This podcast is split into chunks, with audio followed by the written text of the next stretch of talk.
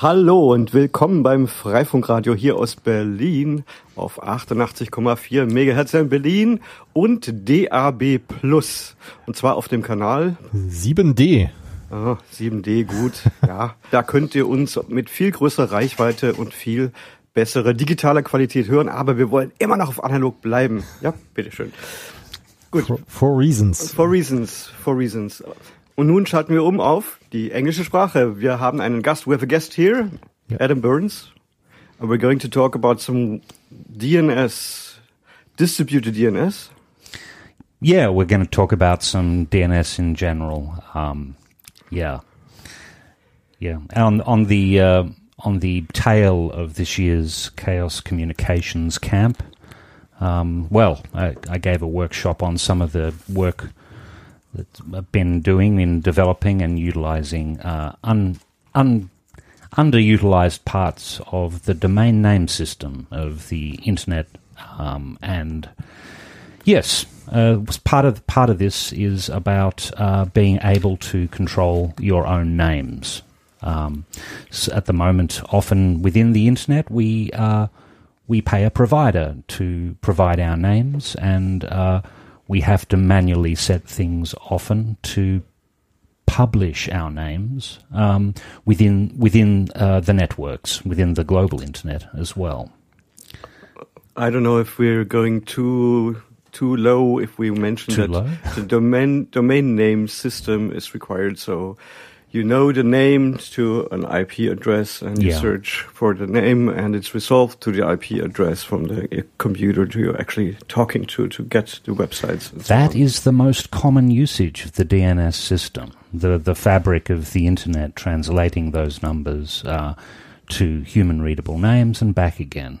But it's actually a, only a small part of what the DNS um, landscape and ecosystem is capable of when you say capable of, most people are using it just to resolve names to addresses. Yes, to read. So um, they want to know a name and they pass an external request to the DNS system, and hopefully, if their name is configured, they'll get uh, a, a number back where their computer can then uh, access the resource. Usually, this is often in a web browser, but uh, internet hosts and systems use it as well for various reasons and services. And today and historically, it is a hierarchical system. Um, it is a hierarchical system. Um, it is a hierarchical system to give a common uh, consensual hallucina- hallucination of reality. Okay, so this is this is uh, one uh, version of reality. Uh, there are certain projects, I think it's called OpenDNS, and others that run alternate uh, consensual hallucinations uh, over their named reality as well. Um, but the the main capital I internet has one that is sort of generally accepted to be our accepted internet name reality. So yes, it is hierarchical. Um, and it's hierarchical for a reason. It makes it easier to route and distribute things. So that hierarchy actually it allows it to have um, one of the greatest um, distributed uh, natures of any distributed service uh, online. It, the DNS itself as a whole is probably the largest distributed database on the planet um, both in terms of distribution and in terms of probably content as well. The amount of content on the global DNS is is quite big. Yeah, so um, the sort of things that uh, I've been investigating is uh, some, first of all. Uh, looking at new ways, new, more secure ways of being able to not only read entries in the DNS system, but also to update and to allow others to update names up and down the cascading hierarchy, this, this tree of, of DNS. So, um, having read too many RFCs for too many years and having uh, done previous experiments with this uh, in the free2air uh, community wireless network in London in the early 2000s, um, uh, it it became an interesting topic to start to research. normally, um, in the past, DNS updates has been reserved for infrastructure.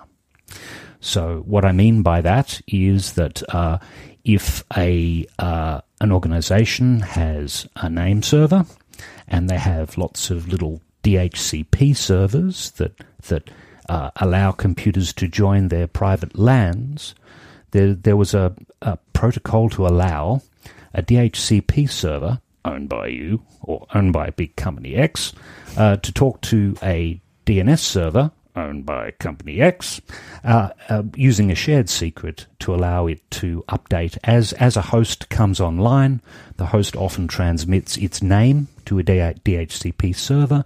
The DHCP server can then proxy that name onto a D- DNS server and register a new name with an IP address it's just given out, allowing that name to be resolved dynamically.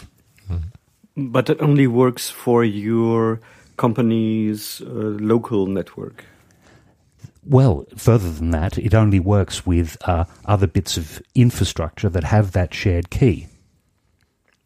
Okay, so in a lot of ways, it's not scalable and it wasn't designed to be able to distribute keys to anyone inside or outside of your organization.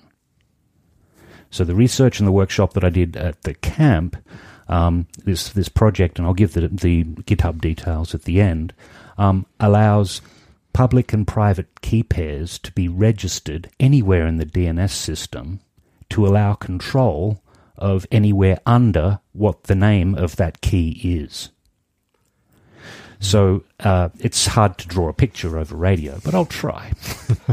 so uh, one of the examples we can give is uh, I have, uh, say, a, uh, a, a domain name, freifunk.net. Um, I can uh, apply to a DNS server suitably configured to apply for a new name underneath that.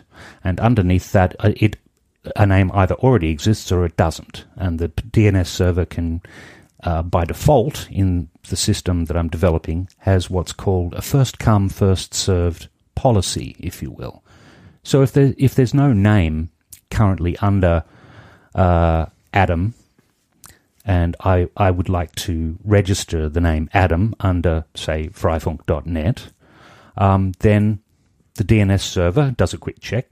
Nope, there's no Adam here. Yep, sure, fine, go ahead. And then enables within the DNS system uh, uh, a public key to be published. That public key can then be used to configure anything below adam.freifunk.net.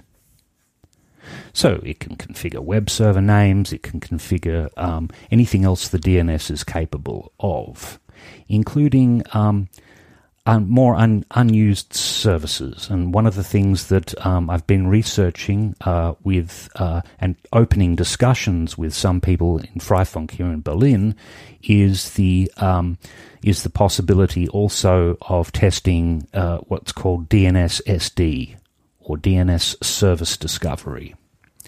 Service discovery is a is a uh, part of the DNS system that is a little different to just querying the IP address of a name, which is mostly what we do. Or mail servers might query an MX record and find a host to check to send received mail, etc.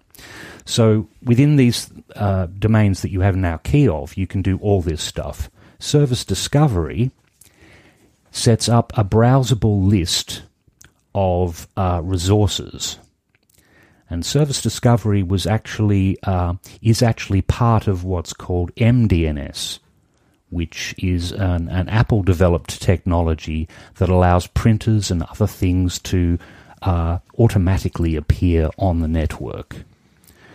Well, in the standard DNS world, these standards are also defined in the same way.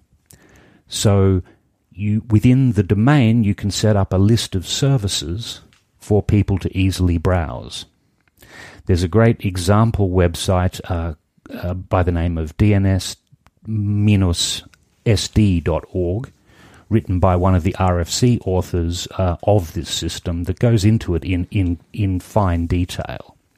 But it basically means that you can start to set up a set of local services um, that uh, can be queried within that domain.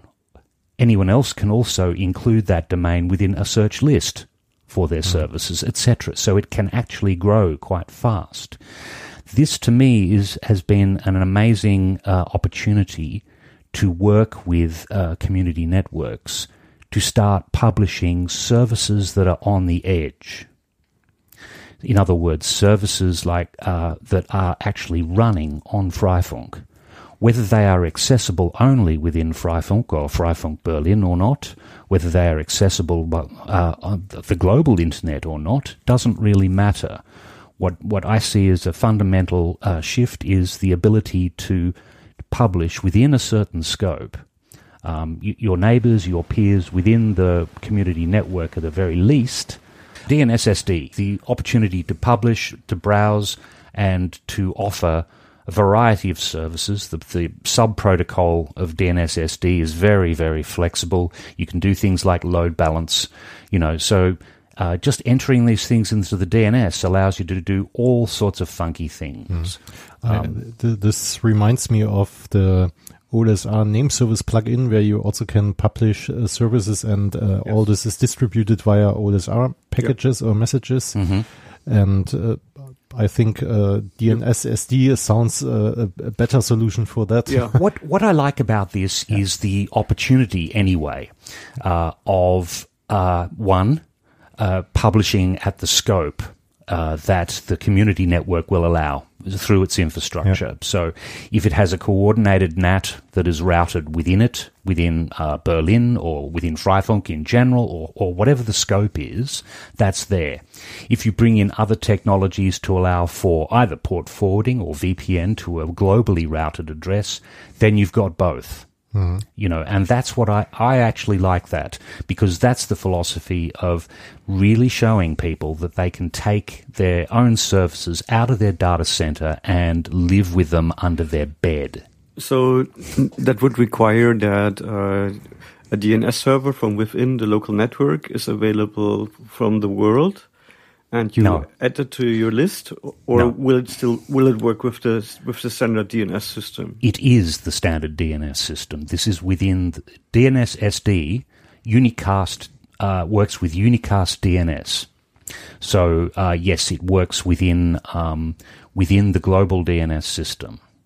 Yeah, there's no, it doesn't matter where the DNS server is located. I, I would prefer everyone runs their own DNS server, to be frank, because ultimately that's the way to um, better uh, control your lookups and and the publication of of, of names. But uh, that's that's down the line a bit. Um, yeah, uh, but but DNS the the, the DNS servers uh, for DNS SD the DNS servers just have to be reachable uh, through the DNS system. Okay, so to now, to um, make well, make it a, a picture, we yeah, we take okay. the domain uh, sd.freifunk.net. Okay, uh, that is on SD. All right for service discovery. All right, if you like. Yeah. Well, say the say the other example here, and here we yeah. go. Say the example adam.freifunk.net. Uh, okay. So, if I want to enable service discovery on that, uh, I can do so. Now, if I want to run a DNS server on my own host on Freifunk, then the DNS system works by a mechanism called uh, delegation zone delegation. So Freifunk server that has allowed this, put this key in for Adam free, free, freifunk.net, um, you can then, with that key, add what's called an NS record to point all lookups for adamfreifunk.net to the server under my bed. Yeah. Yeah. In Freifunk Berlin. So that means it becomes an authoritative DNS server for anything involving adam.freifunk.net. And that's that server that, that will be the authoritative server. All the other DNS servers may well cache answers from, from it, and and cascade the way that Yeah. the lovely DNS system sort of works. But ultimately, if it changes, then uh, all the other DNS network will turn to this uh, server for refreshing their caches Yep. and getting an accurate answer. But the DNS server under your bed has to be in the public internet. So uh, Yes, it does somehow. Yes, it does because other DNS servers have to directly query it or reach it. yeah, and that that is another mechanism. Yeah. So normally, when when when you need, and the same with a web server. Yeah. Um, if you want global reach with a web server, then you need to pierce the network address translation, the NAT, or you need some port forwarding trickery. There are multiple ways of doing this, but yes, uh, it does need to be uh, reachable because um, that's the way the DNS system works. Yep. But, but for the web server, we could say, oh, it should only be reachable within Freifunk Berlin, so it uh, just has to be uh, somehow in That's in the Berlin uh, uh, IP address space, and then we That's right. we Yeah. can just uh, you, you can delegate uh, DNS if you wish to run the DNS server yourself, but by no means are you for, are you forced to. So um, the DNS uh, zone of Adam Freifunk.net can remain on a Freifunk DNS server, for instance, that may well be and probably is on the uh, on the core internet, um, unhampered by, unfettered by gnats and other nasty it's, it's insects. maintained by Werner. Uh, greetings to Werner. Venna, hi. If you're out there, I would love to talk to you.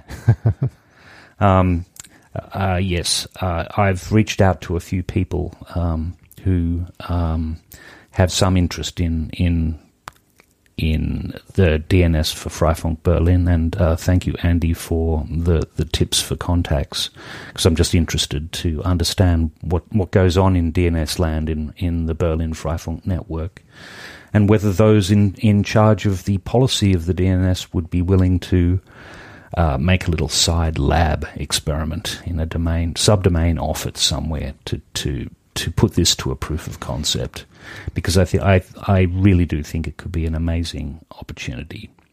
During the camp, um, I went into some details uh, further over uh, some experiments. Actually, with with regards to what you were saying before about reachability, part of the free2air network, I had logs that I gave on one of the slides. I think um, the DHCP server on on on free2air in London actually gave out uh, uh, around uh, randomly sometimes, but gave out routable IP addresses to passing traffic.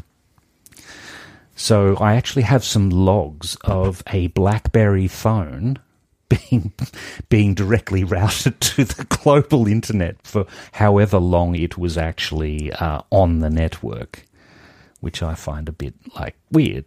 And oh, by the way, without their no- owner probably even realizing it, there, there were there was about ten there was about ten uh, BlackBerry phones that that happened to, and multiple uh, iPhones as well. Actually, there's no. I can see two iPods as well that were exposed unfettered in any way to the global internet. So um, that's that's an interesting experiment as well. Uh, but back to DNS. I mean, did, uh, service discovery is one thing, but if you trawl through the uh, uh, literary, literary speaking, very poor um, novels, but long reams of of standards, uh, uh, RFC documents that involve DNS, there's a surprising um, ecosystem under there.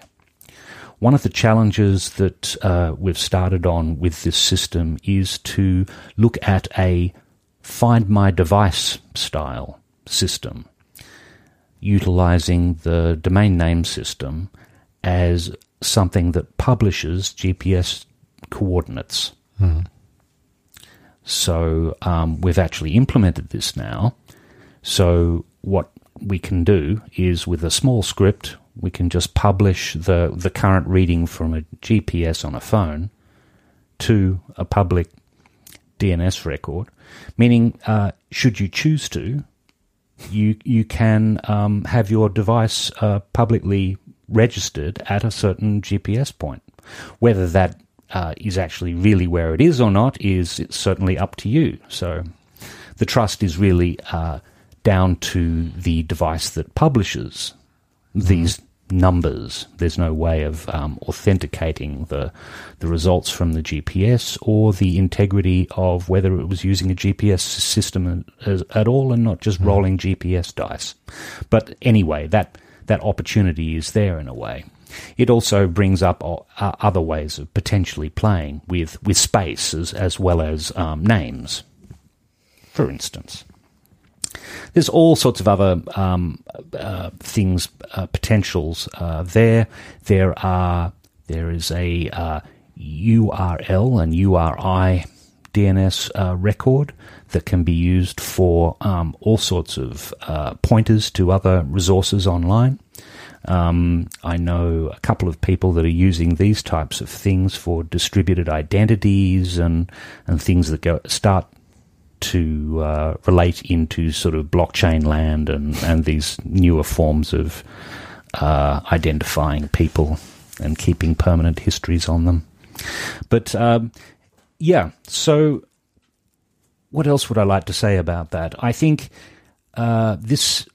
What we've been doing with the DNS and DNSSD is opening doors for playful uh, experimentation at this stage. I should add too that this uh, this uh, passability or or this um, uh, delegation of control can be given even further. Once once you have that initial key underneath oh, at the name of Adam Freifunk dot net adam.freifunk.net um, you're free to put another key in there to allow someone else to control it as well. You can sub delegate another mm-hmm. um, domain beneath that to allow someone else to control that. So you can say friend of Adam Freifunk.net, and they then get to play with their sub subdomain. So it can scale out quite quite effectively, which means you you can start to have a distributed sort of uh, uh, system to allow certain people to update things, certain people to read things in, in, in all of DNS's opportunities. So we just need uh, the software to to do that. well, the standards are there, but they've been underutilized. Most of the standards that have been used to implement this hmm. come from not deprecated, but uh, updated uh, DNS records that are now used for um, what is called DNSSEC. Um, DNSSEC is an attempt to improve the integrity of the DNS system's queries and answers because the DNS system is like a question and answer machine when you read from it. When you publish it, it's more like a request to publish, and then it confirms the new publication that you've put in that place. Um, but it's a question and answer. Because it's an infrastructure server service, and because of its age, it's had a lot of difficulties with integrity. So, a lot of countries now use filtering or spoofing of DNS as a censorship mechanism. Mm-hmm. A lot of ISPs use it for branding or other reasons. So, it's very easy to lose integrity of, of this. Um, and DNSSEC is a cryptographic extension to um, the DNS system to attempt to improve the integrity of results provably um, at a greater level. Uh, and its uptake is slowly increasing. This project also incorporates DNSSEC um, delegation and control as well to further that inte- integrity offered through the DNS uh, security extensions. Sounds interesting. So we need to to talk with uh, with Werner to to yes, get please. something implemented there. Yes, please. I'd, I'd, I'd, love at least uh, an experimental or a lab or a setup, a beta yeah. of some Does sort. Adam.freifunk.net already work? I, am not sure. Werner doesn't live in Berlin, so he maybe doesn't hear our uh, our broadcast now. Well, if you're at a Unix prompt, just dig adam.freifunk.net uh, right now to win a prize. Just ring in uh, to claim your prize as soon as you can tell us the IP address of adam.freifunk.net. Ring ring. Who's that? Is that Venner? Did he just go, I've got this, I've got this? yeah. So um, I, I think I've talked uh enough word salad over that in general, but um, did did uh, have you any questions or was anything unclear about that, or have has it been inspiring in some way? Uh, in, inspiring, uh, yes, uh, of course, uh, because uh, I'd really like to set up something like the OLSR names or a replacement for for this, uh, uh, because in in other um, uh, Freifunk firmwares we just don't have this feature, and I think this is one of the nicer features of, of the old firmwares uh, we, we are still using in Berlin and Weimar, for example, uh, where we can just distribute services we have uh, on our uh, connected to our routers or to our home network, somehow under our bed, uh, so to say. I, I need to look at the current Freifunk uh, router images and, and their capacities. I haven't yet. Um, as I said, I've I've got it interoperable on an Android phone running Termux uh, to allow for location, find my phone sort of stuff. But as the experiments um, improve, I definitely want to boot up a couple of Freifunk routers with Berlin variations on loaded on them, and see how uh, and do some compatibility tests and see where we can get on that. Yeah.